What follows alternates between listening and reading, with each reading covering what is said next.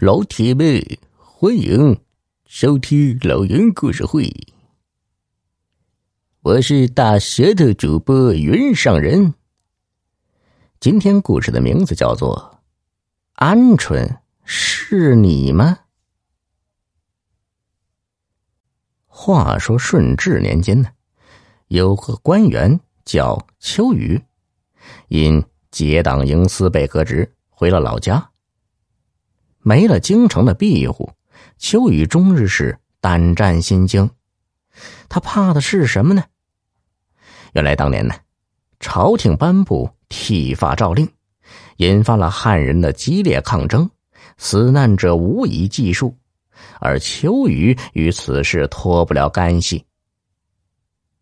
剃发诏令啊，是中国清初时。强制汉族、蒙古族以及其他中国南方少数民族等民族啊，改替满洲发行的政策。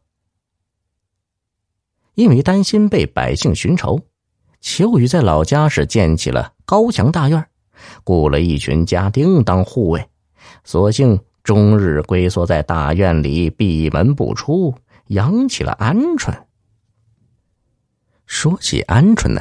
个头小不起眼，但养起来却很费功夫。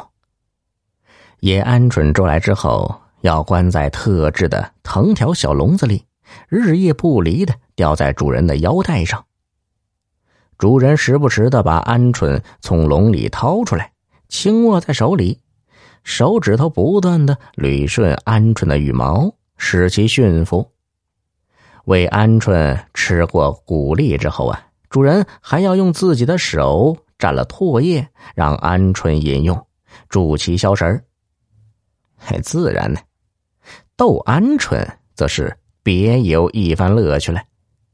把一对鹌鹑放在簸箕中，用草棍略一挑逗，鹌鹑便会发怒撕咬，会来爪网，啄挠补灯，斗智斗力，令人是叹为观止。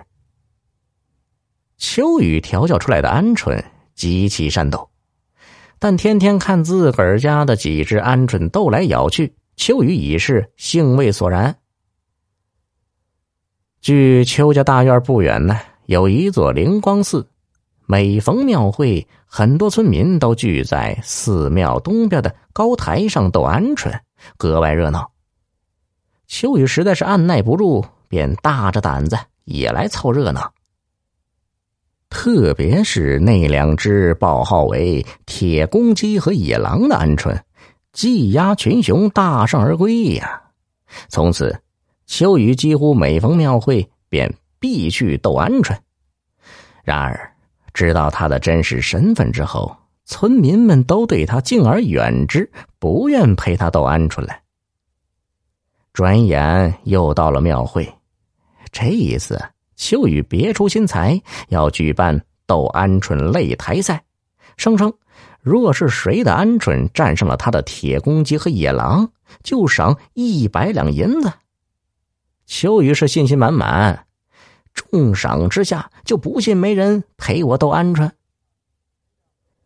一声锣响后，擂台下人潮涌动，不但有人提着鹌鹑笼上台。一见有人上擂台，邱家的家丁便会上来搜身，提防有人进前刺杀老爷。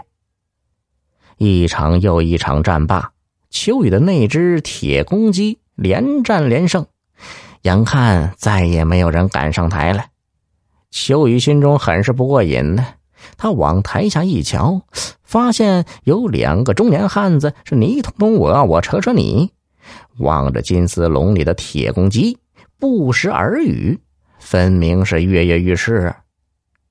秋雨将茶壶嘴对着那两个汉子一举，激将道：“哼，要斗就上台来斗，娘们似的在台下嘀咕，算什么好汉呢？”